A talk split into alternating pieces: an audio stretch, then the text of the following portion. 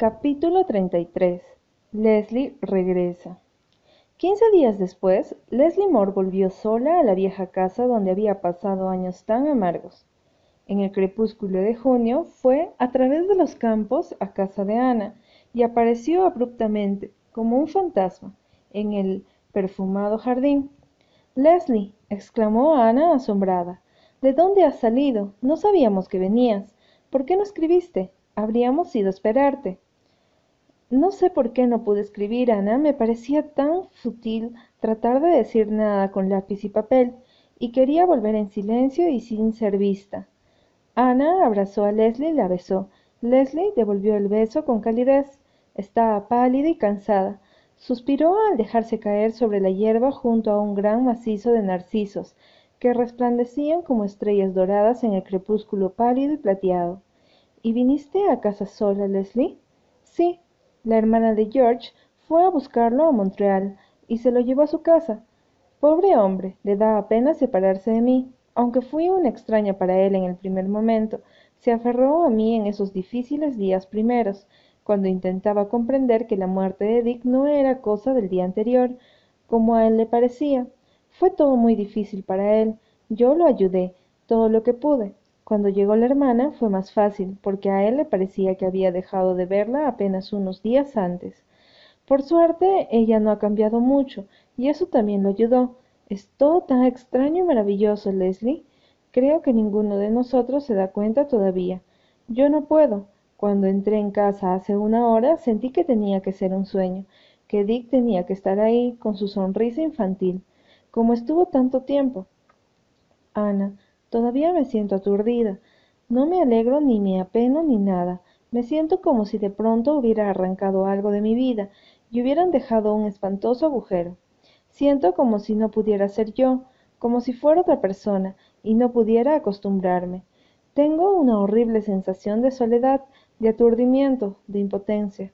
Me hace bien verte otra vez. Me parece que eres una especie de ancla para mi alma a la deriva. Ay, Ana, le temo a todo, a los chismes, al asombro, a las preguntas.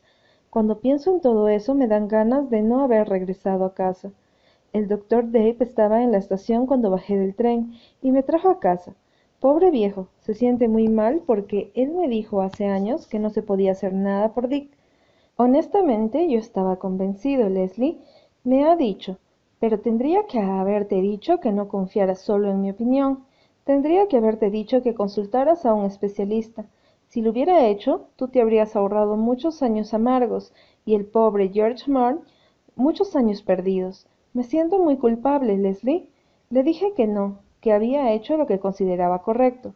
Ha sido siempre tan bueno conmigo que no podía permitir que se preocupara tanto. ¿Y Dick, quiero decir, George, ha recuperado la memoria por completo? Prácticamente. Claro que hay muchos detalles que no puede recordar todavía, pero recuerda más y más cada día. Salió a caminar al día siguiente del entierro de Dick. Tenía encima el dinero y el reloj de Dick. Quería traérmelos, junto a mi carta. Admite haber ido a un lugar frecuentado por marineros, y recuerda haber bebido y nada más. Ana, jamás olvidaré el momento en que recordó su propio nombre. Lo vi mirarme con una expresión inteligente, pero intrigada. Le pregunté, ¿Me conoces, Dick? Y él me respondió, En mi vida la he visto. ¿Quién es usted? Y mi nombre no es Dick. Yo me llamo George Moore. Dick murió ayer de fiebre amarilla. ¿Dónde estoy? ¿Qué me ha pasado? Me, me desmayé, Ana. Y después, entonces, no he dejado de sentirme como en un sueño. Pronto te acostumbrarás a este nuevo estado de cosas, Leslie. Y eres joven, tienes toda la vida por delante, vivirás muchos años hermosos. Tal vez pueda verlo bajo esa luz dentro de un tiempo, Ana. En estos momentos me siento demasiado cansada e indiferente como para pensar en el futuro. Me siento, Ana, me siento sola. Echo de menos a Dick. ¿No es muy extraño? ¿Sabes? Yo quería ir con el pobre Dick. Digo, George, ¿Cómo quería a un niño indefenso que dependiera de mí para todo? Había odiado y despreciado tanto a Dick antes de que se fuera que nunca lo había admitido. Cuando me enteré de que el capitán Jim lo traía a casa, pensé que sentiría lo mismo, pero nunca me sucedió, aunque continué despreciando a aquel Dick del recuerdo. Desde el momento en que llegó a casa no sentí más que lástima, una lástima que me dolía y me atormentaba. En aquel momento supe que era solo porque su accidente lo había vuelto indefenso y lo había cambiado, pero ahora creo que era porque en realidad se trataba de una personalidad completamente diferente. Cario lo sabía, Ana. Ahora me doy cuenta de que Cario lo sabía. Siempre me llamó la atención que Cario no hubiera reconocido a Dick. Los perros son por lo general tan fieles pero él sabía que el que había regresado no era su amo, aunque ninguno de nosotros lo supiera. Yo nunca había visto a George Mort, tú lo sabes. Dick mencionó una vez que tenía un primo en Nueva Escocia, al que se parecía como si fueran mellizos, pero yo me había olvidado de eso, y nunca le di mucha importancia. Nunca se me ocurrió cuestionar la identidad de Dick, todos los cambios en el que parecieron resultados del accidente. Ay, Ana, Aquella noche de abril, cuando Gilbert me dijo que pensaba que Dick podía curarse, nunca lo olvidaré. Me pareció que había estado prisionera en una horrible jaula de torturas y que la puerta se había abierto y me dejaban salir. Seguí encadenada a la jaula, pero no adentro, y aquella noche sentí que una mano, despiadada, me arrastraba otra vez dentro de la jaula, de vuelta a una tortura aún más terrible que la anterior. No culpé a Gilbert, sentí que había actuado bien, y fue muy bueno, me dijo que, en vista de los gastos y de lo inseguro del resultado de la operación, si yo decidía no correr el riesgo, él no me culparía en lo más mínimo. Pero yo sabía que tenía que decidir, y no podía soportarlo. Anduve por la casa toda la noche como una loca, tratando de obligarme a enfrentarlo. No podía, Ana, pensé que no podía, y cuando llegó la mañana, apreté los dientes y decidí que no lo haría. Dejaría que las cosas siguieran como estaban. Era una mala acción, lo sé, Habría sido un buen castigo para semejante maldad si hubiera seguido adelante con esa decisión. Me mantuve en ella todo el día. Aquella tarde tuve que ir a Glen a hacer algunas compras. Era uno de esos días tranquilos de Dick, de modo que lo dejé solo. Tardé más de lo que pensaba y él me extrañó. Se sintió solo, y cuando yo llegué a casa vino corriendo a mi encuentro, como un niño, con una sonrisa feliz. De alguna manera, Ana, en aquel momento me rendí. Aquella sonrisa en su pobre cara inexpresiva fue algo que no pude soportar. Sentí que le estaba negando a un niño la oportunidad de crecer y desarrollarse. Supe que debía darle esa oportunidad. Fueran cuales fueren las consecuencias, entonces vine a decírselo a Gilbert. Ay, Ana, me encontrarías insoportable durante aquellas semanas antes de irme. No era mi intención serlo, pero no podía pensar en nada más en lo que tenía que hacer, y todas las cosas y las personas eran como sombras. Lo sé y lo entendía, Leslie, y ahora todo terminó. La cadena se ha roto, y ya no existe la jaula. Ya no existe la jaula, repitió Leslie, absorta, arrancando brisnas de hierbas con sus dedos largos y bronceados. Pero me da la sensación de que no hay nada más. Tampoco, Ana. ¿Te, ¿Te acuerdas de lo que te conté sobre aquella locura mía, aquella noche en el banco de arena? He descubierto que es difícil recuperarse de las propias tonterías. A veces pienso que hay personas que son tontas para siempre, y ser una tonta de ese tipo es casi tan malo como ser un perro atado a una cadena. Te sentirás muy diferente cuando se te pase el cansancio y el asombro, dijo Ana, quien, conocedora de cierta información que Leslie ignoraba, no se sentía llamada a sentir mucha compasión.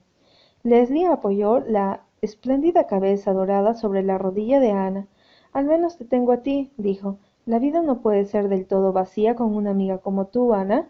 Acaríciame la cabeza como si fuera una niña pequeña. Hazme un poquito de mamá y déjame que te caiga. Ahora que mi necia lengua está un poco suelta, lo que tú y tu amistad han significado para mí desde la noche en que te encontré en la costa de las rocas. Capítulo 34. El barco de los sueños llegan a puerto. Una mañana, cuando un ventoso y dorado amanecer ondeaba sobre el golfo de oleadas de luz, una cigüeña cansada sobrevoló el banco de puerto de cuatro vientos procedente de la tierra de las estrellas vespertinas. Bajo el ala traída, adormilada una pequeña criatura de ojos como estrellas, la cigüeña estaba cansada y miró ansiosa alrededor. Sabía que estaba cerca de su destino, pero todavía no podía verlo. El gran faro blanco sobre el acantilado de Roca Roja tenía buen aspecto, pero ninguna cigüeña que se precie de tal le dejaría allí un pequeño niño aterciopelado. Una vieja casa gris, rodeada de sauces en un valle en flor y con un arroyo, parecía más prometedora. pero tampoco parecía el lugar más adecuado. La morada de un verde brillante más allá estaba evidentemente fuera de consideración. Entonces la cigüeña se iluminó.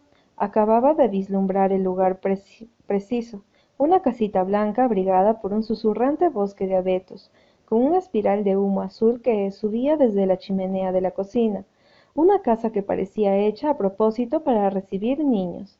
La cigüeña exhaló un suspiro de satisfacción y suavemente se posó en el tejado. Media hora después, Gilbert corría por la sala y golpeaba la puerta de la habitación de huéspedes. Una voz soñolienta le respondió, y al momento la cara pálida y asustada de Marila lo miraba desde detrás de la puerta. Marila, Ana me manda decirte que acaba de llegar un joven caballerito. No ha traído mucho equipaje, pero evidentemente tiene intenciones de quedarse. Por todos los santos, dijo Marila, azorada. ¿No me estarás diciendo, Gilbert, que ya está? ¿Por qué no me han llamado? Ana no ha querido que te molestáramos. No llamamos a nadie, hasta hace dos horas. Esta vez no ha habido peligro. Y. Gilbert, ¿vivirá este niño? Sí que vivirá. Pesa cuatro kilos y, escúchame, no tiene problemas en los pulmones. La enfermera dice que será pelirrojo. Ana está furiosa con ella, y yo me muero de risa. Fue un día maravilloso en la casita de los sueños. El mejor sueño de todos se ha hecho realidad, dijo Ana pálida y feliz. Ay, Marila, casi no me atrevo a creerlo después de aquel día tan horrible del verano pasado. Desde entonces me ha dolido el corazón, pero ya no. Este niño ocupará el lugar de Joy, dijo Marila. Ah, no, no, Marila, no puede, nadie podrá jamás. Mi hombrecito tiene su propio lugar, pero la pequeña Joyce tiene el suyo, y siempre lo tendrá. Si hubiera vivido tendría más de un año. Estaría dando tumbos sobre sus piececitos y balbuceando algunas palabras. La veo con tanta claridad, Marila. Ah, ahora sé que el capitán Jim tenía razón cuando dijo que Dios no permitiría que mi niña fuera una desconocida para mí cuando la encuentre en el más allá. Pero eso lo he aprendido este último año. He seguido sus procesos día a día y semana a semana, y lo haré siempre sobre cómo crece de un año al otro, y cuando vuelva a encontrarme con ella, la conoceré. No será una extraña. Ah, Marila, mira sus deditos. ¿No te parece extraño que sean tan perfectos? Sería extraño que no lo fueran, dijo Marila tajante. Ahora que todo riesgo había pasado, Marila era la misma de siempre. Ah, ya sé, pero me parece que no podrían estar terminados, ¿me entiendes? Pero lo están, hasta las uñitas y las manos. Mírale las manitas, Marila. En mi opinión parecen manos, admitió Marila. Mira cómo me agarra el dedo. Estoy segura de que ella me conoce. Llora cuando la enfermera se lo lleva. Ah, Marila, ¿verdad que tú no conoces que vaya a tener el pelo rojo? No veo mucho pelo, de ningún color, dijo Marila. Pero yo no me preocuparía por eso, si fuera tú, hasta que sea visible. Marila, tiene pelo. Mira esa pelucita en toda la cabeza. De todos modos, la enfermera dice que tendrá los ojos color almendra y la frente es idéntica a la de Gilbert. Y tiene unas orejitas preciosas, querida soñadora, dijo Susan. Lo primero que hice fue mirarle las orejas. El cabello es engañoso, y las narices y los ojos cambian, y nunca se sabe en qué pueden terminar, pero las orejas son las orejas desde el principio hasta el fin, y uno siempre sabe a qué atenerse con ellas. Mírele la forma, y las tiene bien pegaditas a la cabeza. Nunca va a tener que avergonzarse por sus orejas, querida señora.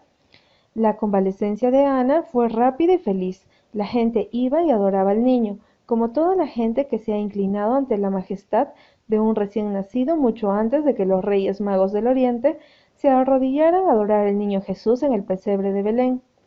Leslie, que lentamente iba encontrándose a sí misma en su nuevo ambiente, rondaba alrededor de él como una hermosa Madonna de cabellos dorados.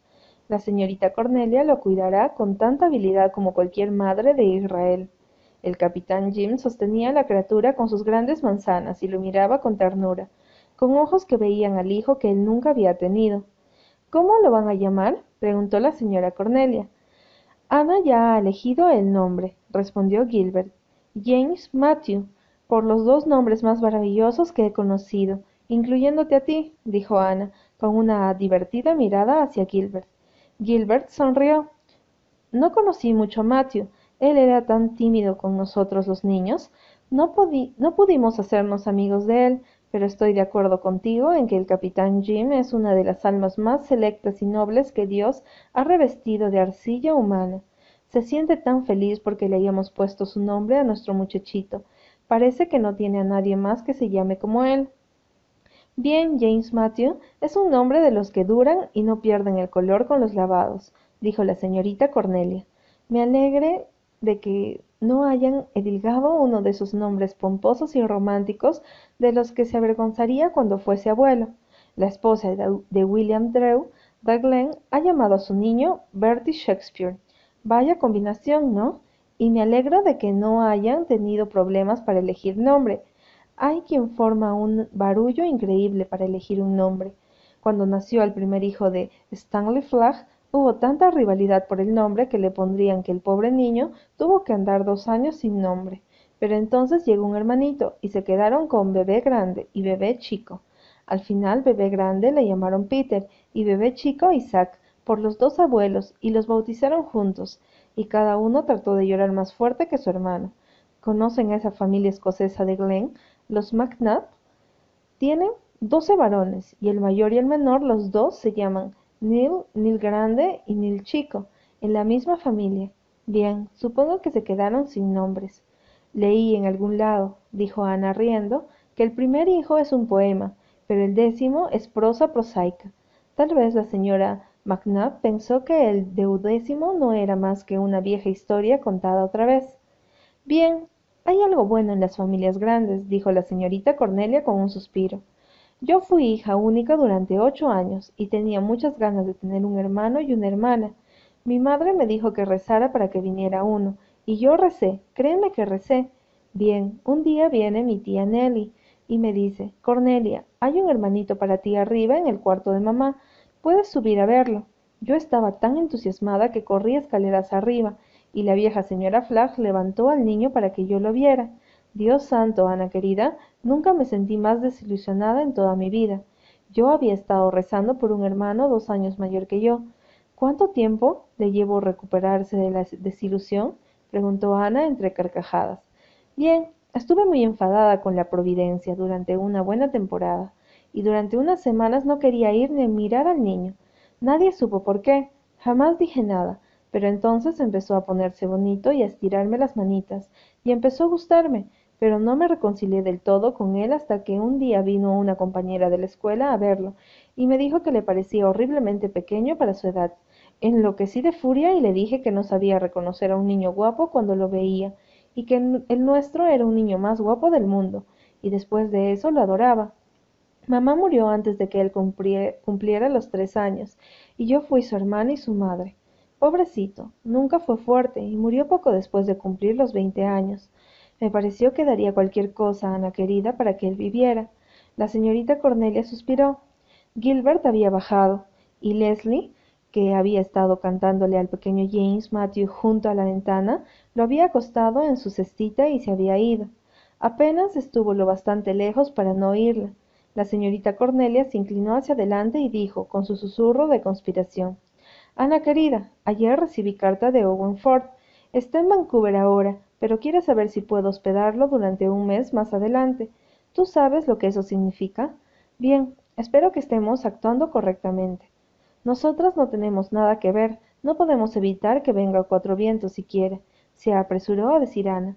No le gustaba la sensación de ser una casamentera, sensación que provocaban los susurros de la señorita Cornelia, pero enseguida sucumbió. Que Leslie no sepa que viene hasta que no esté aquí, si se enterara, estoy segura de que se iría de inmediato. De todas formas, tiene intención de irse en otoño. Me lo dijo el otro día. Va al Montreal a estudiar enfermería y ver qué puede hacer de su vida. Ah, bien, Ana querida, dijo la señorita Cornelia, asintiendo con aire de sabiduría. Que sea lo que tenga que ser. Tú y yo hemos hecho nuestra parte. Debemos dejarlo al resto en manos de él.